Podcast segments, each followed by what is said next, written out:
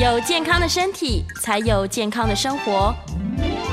名医昂寇专业医师线上听诊，让你与健康零距离。好，这里是九八新闻台，欢迎收听每周一到周五早上十一点播出的名医昂寇节目。我是肝胆肠胃科萧敦仁医师。那今天节目在 YouTube 同步有直播。那欢迎听众朋友在 News 九八 YouTube 频道哦留言询问相关的问题哦。但是今天哈是一月一号哈，所以我们今天大概就没有 call in 了哈。但是一月一号今天是祝大家新年快乐哈，新年快乐哈。也很感谢大家在一月一号这样的假期呢，还是准时的来收听我们的名医昂寇的节目。好，那。今天一月一号，但是呢，我们在节节气节气上来说的话，事实上再过五天，也就是一月六号，就到了我们兔年的最后一个节呃一个节气，也就是到了小寒。那这个时候，事实上天气是比较寒冷的哈。那我们今天因为天气寒冷的关系，那我们应该讲点什么题目呢？呃，我今天下的题目是我要讲一下过敏性鼻炎跟肠漏症。过敏性鼻炎跟肠漏症，那很很多人可能想说，萧医师是肝胆肠胃科，为什么讲起过敏性鼻炎？哈，那我想有两个原因。第一个原因是我本身就是过敏性鼻炎的患者，哈，从国中开始。那第二个原因是，呃，过敏性鼻炎居然跟我们胃肠肝胆科的肠漏症会有关联，啊，而且关联还蛮大的。那刚好现在季节呢，又是每一年哦，大概。天气很冷的时候，就是过敏性鼻炎一个一个好发的一个季节，所以我们就趁今天一月一号元旦来跟大家谈一下过敏性鼻炎跟肠漏症，我们应该怎么样来防治哈？只不过在开始讲这个过敏性鼻炎之前，我照例，因为在这一个季节里面，我们最担心的一件事情哈，我们一直在讲木火土金水哈，这个在冬天水气盛，水克火，那事实上。这个时候非常容易发生心血管疾病。那我呃大概前两个月就开始在提醒我们所有的呃听众朋友哈。好，那我要提一下是我在去年哦，去年大概同样这个时间，有一个六十三岁的糖尿病、高血脂还有高血压，也就是他有三高的这样的一个病人。那他退休以后呢，他六十岁从科技公司退休。退休以后，他没有真正休息，还有每天呢，大概开一个多小时的车，哦，到台北来。他从桃园到台北来，又当一家科技公司的顾问。不过去年在差不多这个时间点呢，他有一次跟我讲，他说我刚刚出院回家。他回诊到门诊的时候，说我刚出院回家，为什么呢？因为脑中风。那我看一看他手脚都还蛮灵活，讲话还没有问题。他告诉我说。我出院的时候诊断是叫做一过性脑中风，好，我们叫 transient ischemia attack。那么这个小中风哦，他运气很好，他血管就通了，所以他没有留下任何的后遗症，那是他真的是运气很好。假设今天他血管就塞住了，那就可能就语言的问题，或者是运动神经的问题，可能就半身不遂了。好，他运气好，但是我也同时告诉他，你三高本来就是风险很大，特别是在这种季节里面，请你一定要非常的小心。那我们在去年在我们节目当中也一直在讲一个事情，就是三高跟心血管疾病有很大的关联，又碰到这个冬天本来就好发季节，所以我们特别讲一件事情，就是你三高要控制好。平常虽然没有什么症状，你一定要控制好。这个就是在做好我们血管的水土保持。那你这个水土保持做得好呢，才不会造成心血管疾病。那个就是土石流了。好，那真的发生的时候，哈，还记得吗？我们一直在讲说心血管疾病，特别是脑中风的时候，有一个叫做 FAST，F-A-S-T。注意一下这个人，他只要发生，哎，好像意识不太清楚，看一下脸部两边对不对称，请他手举起来，跟他讲讲话，好。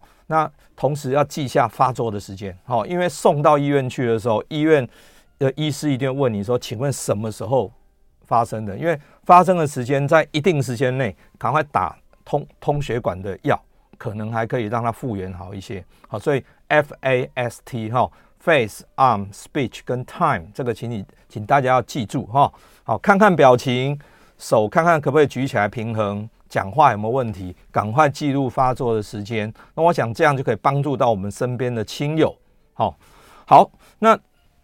讲到这个脑中风、心脏病，我还是再提一下，在每次演讲的时候，我大概都会提到这个哈温世仁先生哦，他是一九四八年到二零零三年的十二月啊，请注意时间点就是十二月，五十七岁脑中风哦，纵然有亿万的家财哦，可是还是一下子就走掉了。那因为温先生他过世之前也是有糖尿病、高血压，所以一样都是有三高的问题，所以我想三高真的在这个时间点。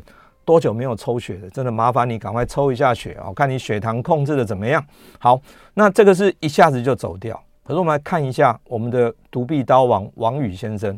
王宇先生的话，他就这个他拖不完了哈，他真的是比较辛苦一些，因为他在二零一一年，哦，二零二零一一年大概就开始第一次，好，可能就中风了，拖到二零一五年，好，又一次，最后到二零二二年。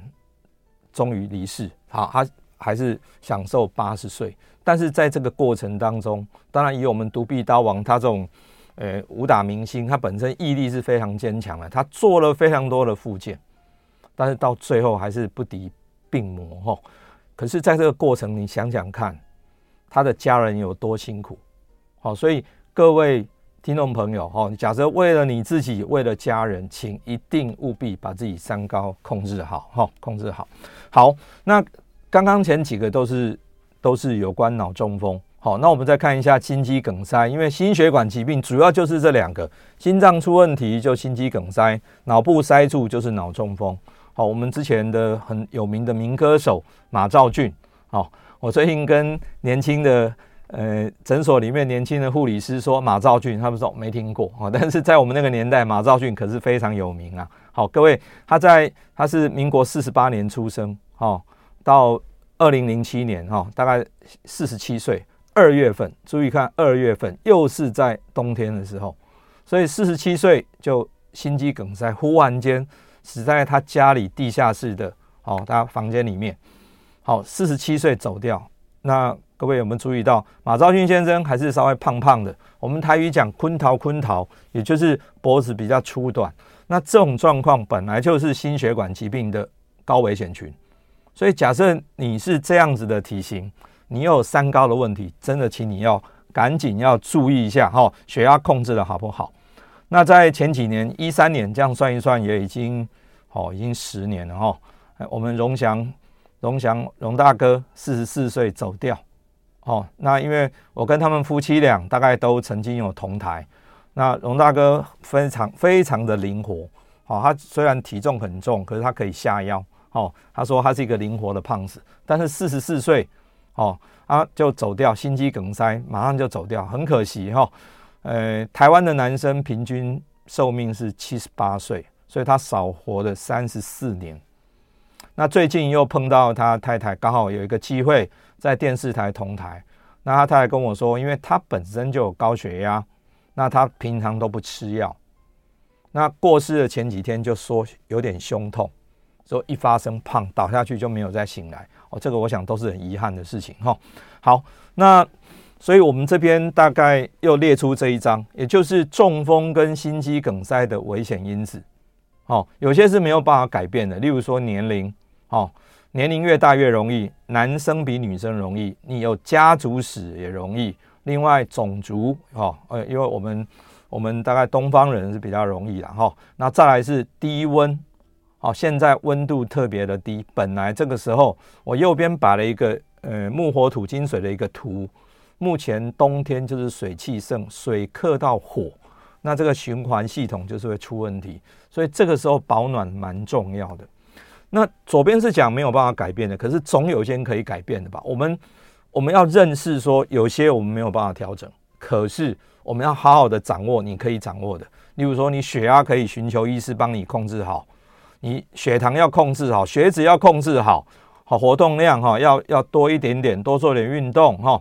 那体重要控制哈，烟要戒掉，酒不要喝太多，压力不要太大。好像我刚刚讲。那个刚刚退休六十三岁的科技人，他还很辛苦啊，每天开两三个小时来当顾问，压力真的大了一点。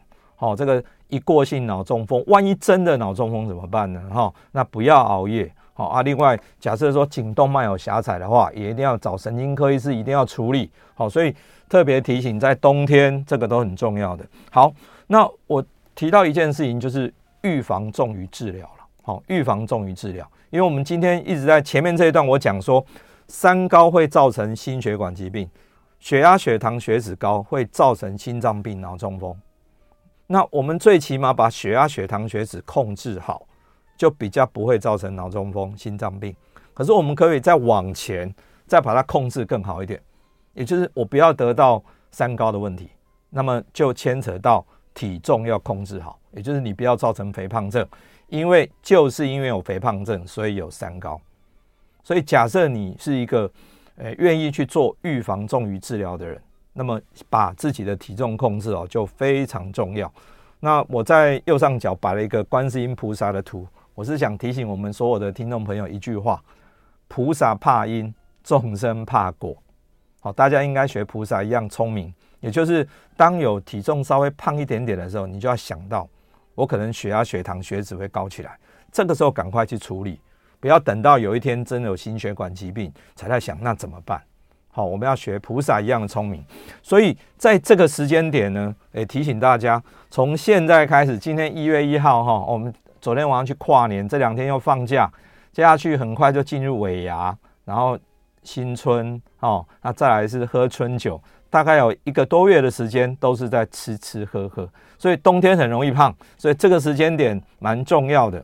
那冬天会胖的原因有两个，因为天气冷，好，天气冷，我们生物体就会想要多吃，也比较不想动。好，那第二个是年节效应，好，刚刚讲这个太多的休假，那节庆又多，好，所以基于这两个原因，我们一定要在冬天把体重控制好，这样开春的时候你就会是赢家。所以站在预防医学的角度，我们常常讲说，冬天正是减肥好时节。好，各位听众朋友，了解我要表达的吗？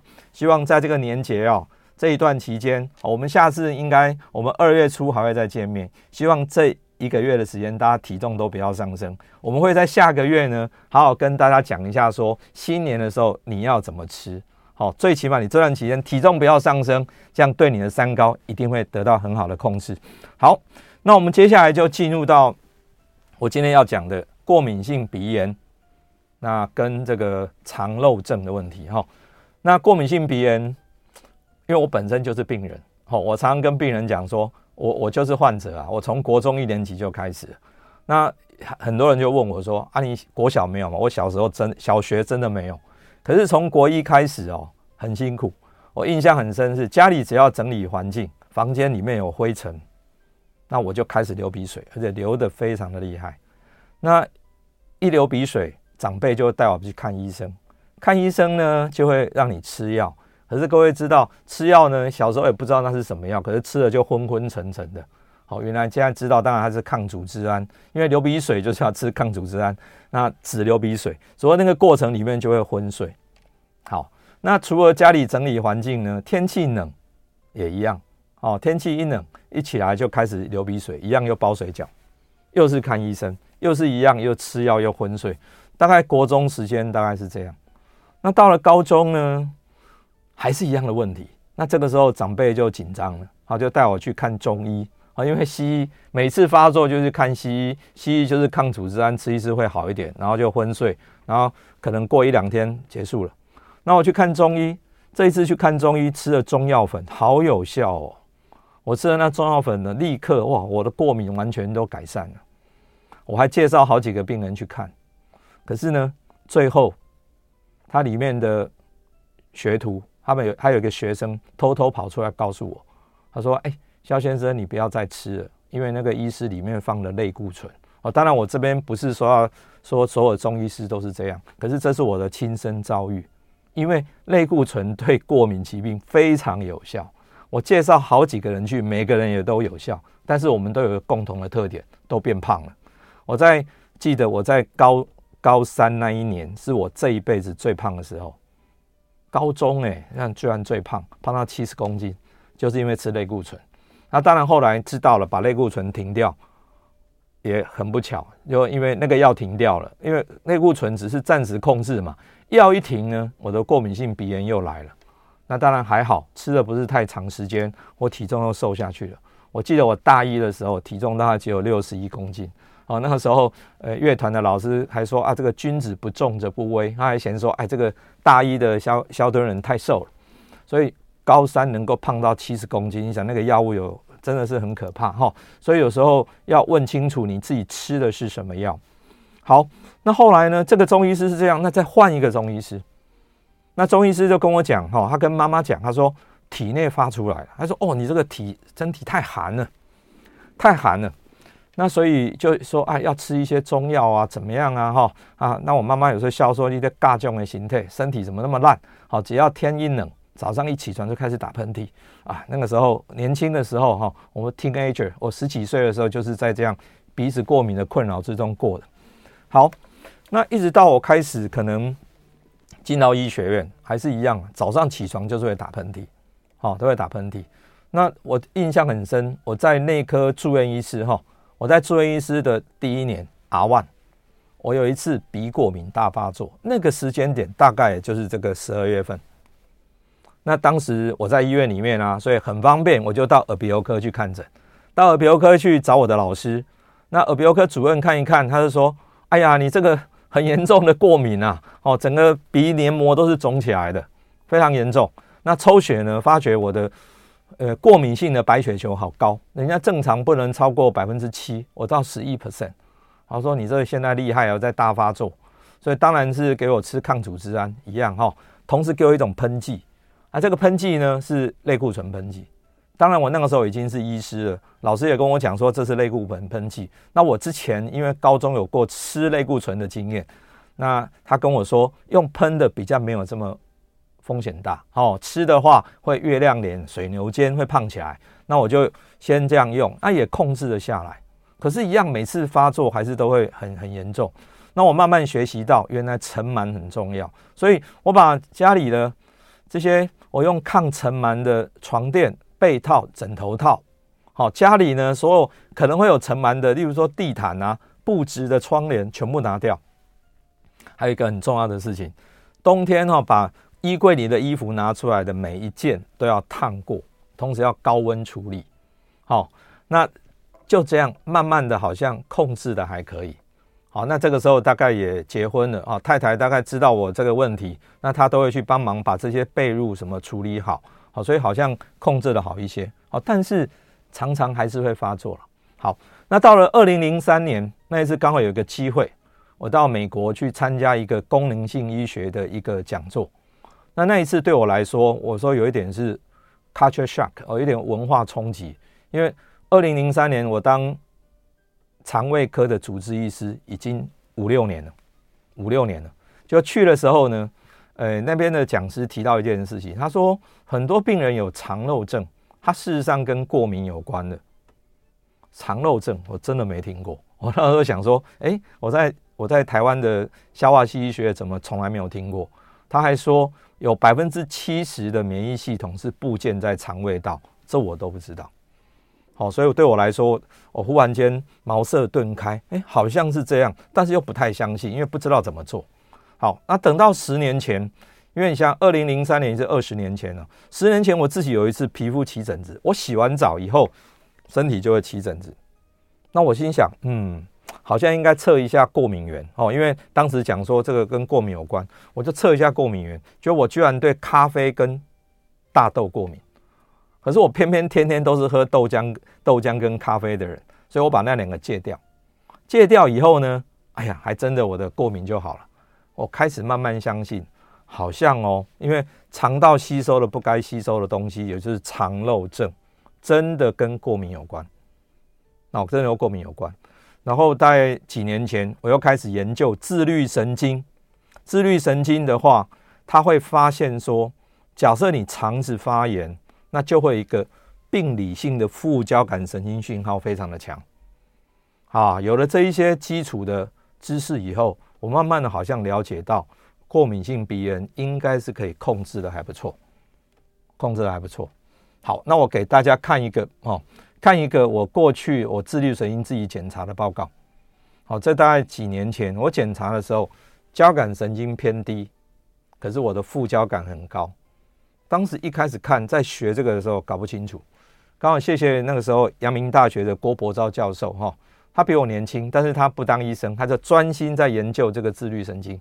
那他对这个相当专精。那他讲说，这个副交感，你副交感这么强，哦，因为一般来说都是从诶所谓的迷走神经来的。迷走神经，那迷走神经在哪里呢？在肠道，好，在肠道部件的整个都是迷走神经。所以他就讲，他说你的肠子应该有发出一个蛮强的一个发炎的讯号。所以你才会副交感比交感强，因为在正常状况下，人在醒着的时候，交感应该比副交感强，这才会在人人才会醒的嘛。只有睡着的时候会倒过来。好，所以他说你可能肠子要好好的整理一下。好，所以他当时给我的报告，他说你这个状况交感太低，所以有点疲劳，太累了。然后第七型，他讲你有肠黏膜渗漏，有肠漏的状况。好，这个是。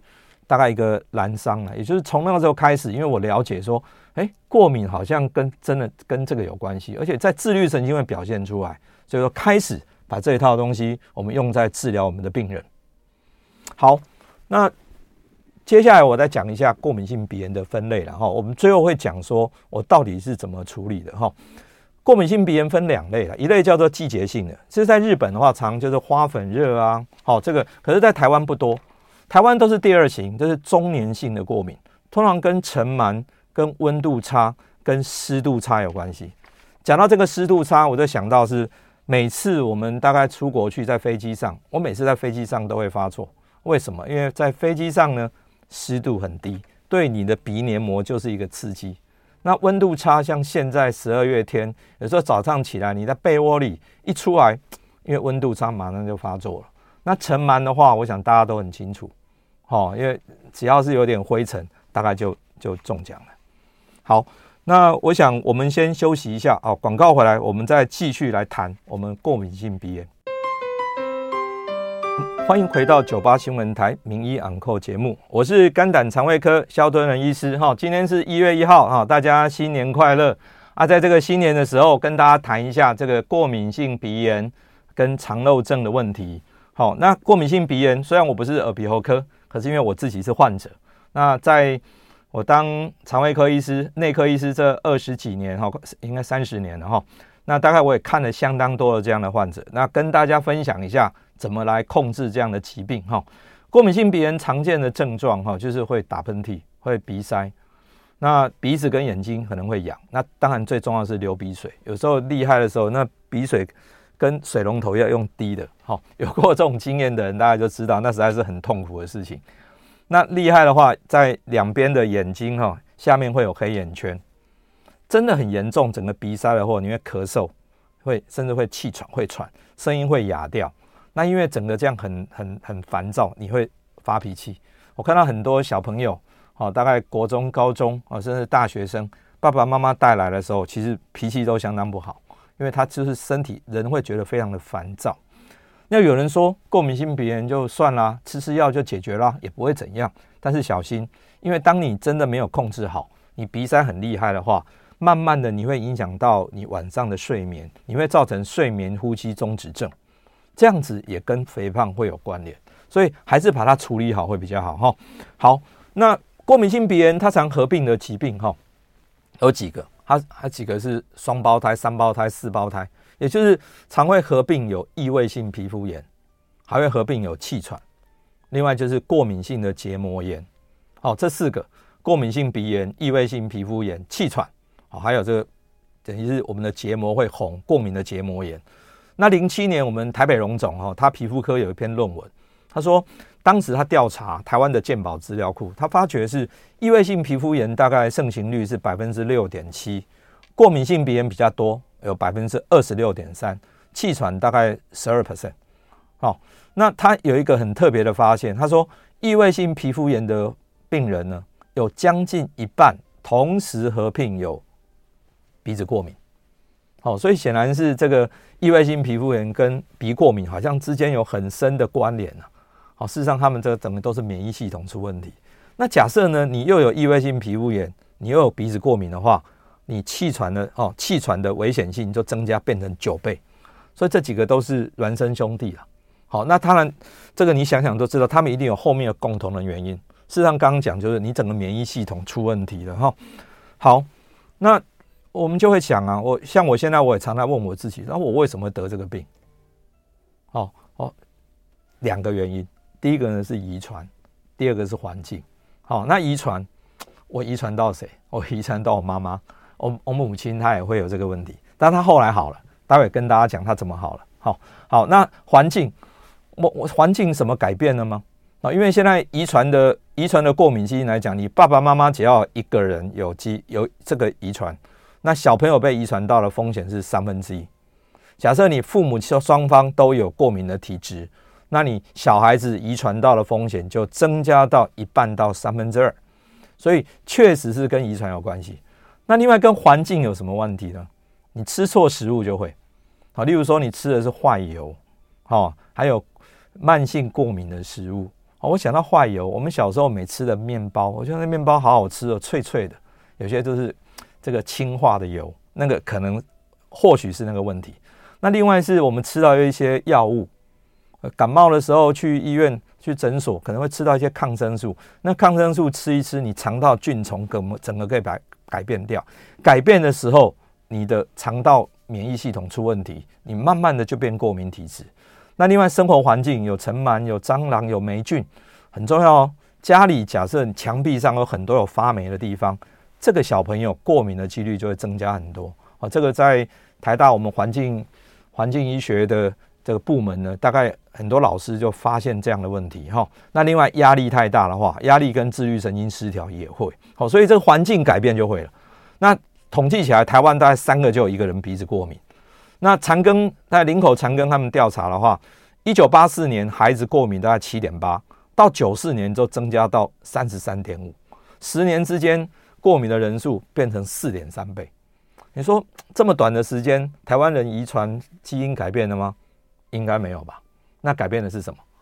环境改变了。好，因为我们可能空气污染，更多的汽车、机车这些空污的问题。好，那在我们天气又相当的潮湿湿热，那就会造成很多很多的这些可能会造成我们过敏的物质吸收到体内来。好，所以环境跟遗传是两大因素。好，那到底要怎么治疗呢？好，这边治疗的话，我大概讲三个大方向。好，我自己也这样做哈。第一个就是避开过敏源跟诱发因子。好，那过敏源这个诱过敏源可能是大部分是食物性的，你吃进去了。可是有些化学性的诱发因子，你可以吸进去，也可以是皮肤接触到。那另外是物理性的变化，像温差还有湿度差。哈，刚好提过这个。好，这是第一个避开过敏源。那第二个是发作的时候你用药嘛，这时候要找耳鼻喉科了，因为他这个绝对是他们的专长。那第三个有关你调节一下自己的免疫，哦，自己的自律神经，哦，自己的肠道，这样子可能就比较不会发作。好，这个治疗的方向大概是这三个。好，那我们先来讲第一个哈，鼻过敏的防治，第一个就避开过敏源跟诱发因子。好，那你怎么去找到自己的过敏源呢？我的建议是你应该要测一下。你只要你确定你就是一个过敏儿，你碰到什么，可能有人碰到猫毛就就发作了。哦，有人可能碰到就尘螨是最常见的。好，可是有更多是食物性，是你吃进去的，这个你真的没办法猜。像我刚刚讲，我自己测，我是对大豆跟咖啡过敏，我真的是猜不到，好猜不到，所以就造成我自己自己就是一直皮肤起疹子，每次洗完澡每天都发作。后来我把咖啡跟豆浆戒了半年，那吃益生菌慢慢就改善了。好，所以假设你知道你自己是过敏儿，那请你来做一下这个食物过敏源。那最常见的在台湾大概是牛奶、鸡蛋、小麦，这是前三大。好，所以。小麦的话，那就是很多很多的面食类都不能吃哈。那花生、海鲜、坚果，还有某一些药物，这些都是可能的过敏源。那另外化学性的诱发因子的话，就像尘螨啊、霉菌啊、花粉，好，家里的灰尘、蟑螂的一些分泌物或动物的皮屑、空污，还有新房子搬进去那个家具会很多的甲醛。好，那提提醒大家，真的你家有过敏呢，请你注意一下自家家里的地毯、窗帘，好，还有放在衣柜很久的衣物、纱窗、蚊帐、床单、棉被这一些，只要你很久没用，或者你应该定期。那我看那个有位在美国的自然医学医师哈陈俊旭医师，他本身他很好玩，他也是过敏儿。他说他家里的棉被哈枕头套一个礼拜洗一次。我说哦，真的很努力哈。但是我建议萧医师建议大家最少最少一个月你也要洗一下。啊，你只要不洗，当夏天的时候你可以拿到外面晒太阳，晒多久？六个小时。什么时候呢？十点晒到下午四点，那个时间阳光最最热的时候，大概。太阳光哈，太阳光的紫外线可以把这个尘螨大概处理掉。那否则你就是要洗哈。那接触性的话，大概化妆品、地毯上的乳胶还有染料这些都要注意哈。那物理性的诱发因子哈，这个常常讲说，这个是一个疾病稳度稳定度的指标，温度差跟湿度差。还记得你每次发作都什么时候吗？最近应该是常常是你从被窝出来的时候。那你应该怎么做？其实一出来，从被窝一出来，外套立刻披上，这样比较没问题。好，那另外湿度差，这个有时候比较难，因为这个环境你没有没有办法改变。我个人的经验是，上飞机，飞机上面的湿度很低，没有多久我都觉得鼻子很不舒服。怎么做？有办法，刚好戴口罩，戴口罩可以把局部你鼻子这边的湿度给它保持好。所以假设有过敏的问题的话，上飞机把口罩戴着，比较不会诱发。当然，换个角度看，你只要控制的好，事实上，你即使在有温度差跟湿度差，你也比较不会发作。好，好，那第二个，当你只要你不小心发作了怎么办？好，因为我前一阵子也是，就好像类似感冒就发作了一下，那发作了一下就用药喽。这个时候，我想，呃，假设你鼻子的症状非常的明显，我想耳鼻喉科医师应该还是首选。当然，内科医师也会治疗了哈，家科家家庭医学科医师也可以哈。口服的抗组织胺还是跑不掉，好，那也不要怕说会想睡，因为现在有长效型的，就比较不会让你会想睡。那另外是鼻喷剂，鼻喷剂有三种哦，有抗组织胺的，好，有黏膜去充血剂，也可以解除鼻塞。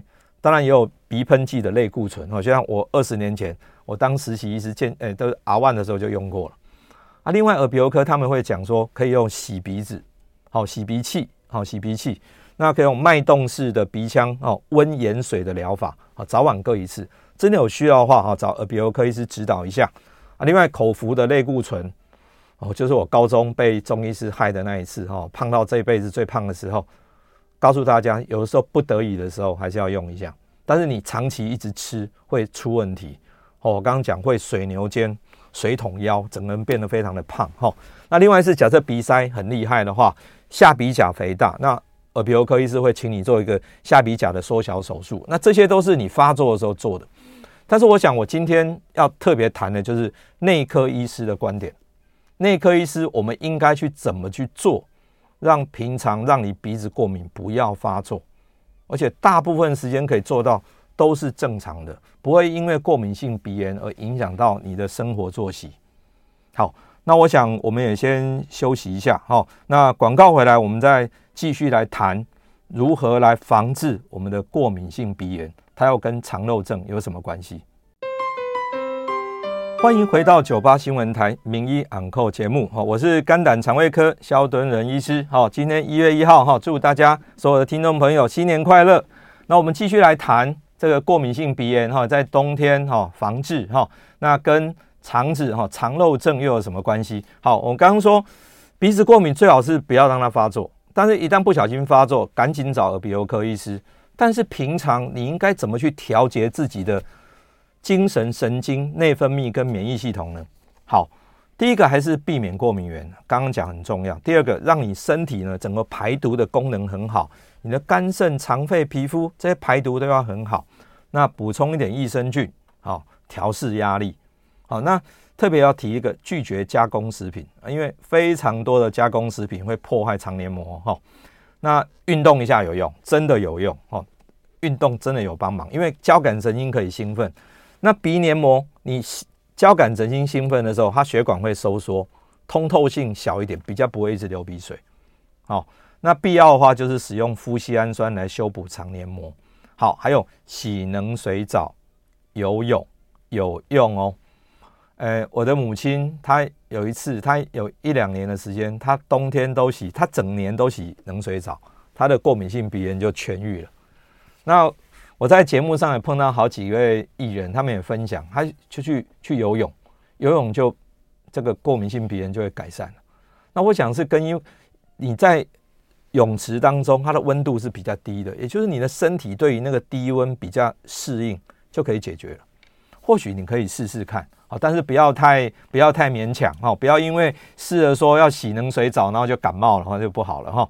那另外耳鼻喉科有提醒一件事情，请你呼吸的时候一定要经鼻呼吸，不要一直把嘴巴张开，好，用鼻子呼吸，而且慢一点。假如你发作的时候擤鼻涕，也请你轻柔一点，因为否则的话，你的鼻黏膜会因为受到刺激更肿胀，你到时候更肿鼻塞，你反而会更不舒服。好，所以这些是我们避免它发作的状况。好，那我现在来分享一个案例哈。平常我们这样看过敏的病人哈，一个二十五岁的女性上班族，她来哈，眼睛黑眼圈，鼻音很重，一听就是鼻子过敏嘛哈。而且他全身异位性皮肤炎，我一看就说，哎，你鼻子过敏。他说，哎，你看得出来？说，对啊，你黑眼圈就告诉我了。好，确认过敏，然后我帮她帮他做了自律神经的检测。自律神经一检测，它是第一型加第七型的。它看起来就是有肠漏症，因为第七型就是肠漏症。好，那我同时就帮他测食物过敏原，就发觉他居然高达二十种食物过敏。他说真的是很麻烦，因为那么多种食物过敏，它就是肠漏症。那我们就开始跟他 4R 的治疗，衣物啊、环境都给他处理好，慢慢的他症状很快就缓解了，那副交感活性也就下降了。好，在只要在 YouTube 上的朋友就看得到，这是一个。这个患者呢，他在做自律神经检测。自律神经检测，我们看他交感神经是二点九九倍，可是副交感神经却达到三倍。我一直强调，人醒着的时候，副交感不能大于交感，所以这个多出来的副交感就是一个病理讯号。从哪里发出来的？从肠子发出来的。所以报告就打是第七型，他是一个肠漏症的患者。好，那因为我们已经确定他是肠漏了。好，我们看看一下，我们一般我们在在临床上，我们把自律神经异常分成八型，好，一二三四五六七八。那 YouTube 上的朋友可以看得到，那第七型就是肠黏膜渗漏，那是一个过敏的现象。为什么它会副交感神经那么强？刚刚我们提到哈，副交感神经在因为肠道都是我们的迷走神经在控制，它就是副交感神经，所以它发出这么强的讯号，在提醒你，我这边在发炎。这个就是在暗示你啊，你要去好好把肠子处理好。好，所以什么叫做肠漏症？我们讲了半天，肠漏症就是我们肠黏膜平常一个一个细胞应该是紧密的结合的，所以它不不容易让一些毒素啊、病毒啊这些有害的物质进体内。可是你可能一些原因，例如说你吃了一些药物、抗生素，或者你常常喝酒，一直是过敏的食物。或者感染了食品添加物，肠道坏菌多，那可能肠黏膜就没有这么的紧密，就漏开了。漏开了以后，就会有很多在肠腔里面的一些不该进入体内的过敏物质就进体内了，就造成一堆的问题。这个问题很多很杂，所以叫肠漏症候群。它的症状就是皮肤过敏、鼻子过敏，可能会气喘，还有会头晕、头痛、耳鸣。慢性疲劳，人就是很累哈。然后大肠急躁症啊，自体免疫疾病、肌肉酸痛、关节发炎、忧郁症，哇，怎么这么多？就是这么多。好，现在肠漏症候群是我们肠胃科的显学，我们非常多的肠胃科的教授现在都在做这个研究。好，那 YouTube 上面的朋友可以看到，我这边秀了一张第十对脑神经，就是迷走神经。这迷走神经呢，它的位置它会传送到内耳。跟内脏的黏膜，所以当迷走神经被刺激到的时候，你可能就会常常会觉得头晕、会耳鸣、会晕眩。那在肠胃道的话，就是有时候肠子怪怪的，不太舒服，甚至引起我们的大肠急躁症。好，所以这个副交感神经高就是在告诉你，哦，你这个肠子在发炎，或者内耳呢本身出现了一点问题，这时候要赶快处理了。好。那这个小朋友呢，二十五岁的年轻女生就做了过敏原检测哦，因为现在急慢性过敏原总要测两百多种，就一测，它有二十种的慢性过敏原。它最明显的就是牛奶过敏，牛奶过敏对小麦也过敏，哇，几乎都中，所以他不能吃面包。他一开始好痛苦，可是呢，我们请他重度的牛奶腰果浆六个月不要吃，中度的三个月不要吃，轻度的一个礼拜吃一两次。同时呢，用一些好的油哦来取代这个发炎食物，同时用一些益生菌，再用一些左旋麸醯胺酸来修补它的肠黏膜。过了半年，我们在做检测，那它的副交感神经就降下来了，那它的症状也缓解很多。事实上，这个是内科医师我们在看鼻子过敏，事实上要从肠道来调整。有症状的时候，当然找耳鼻喉科赶快治疗。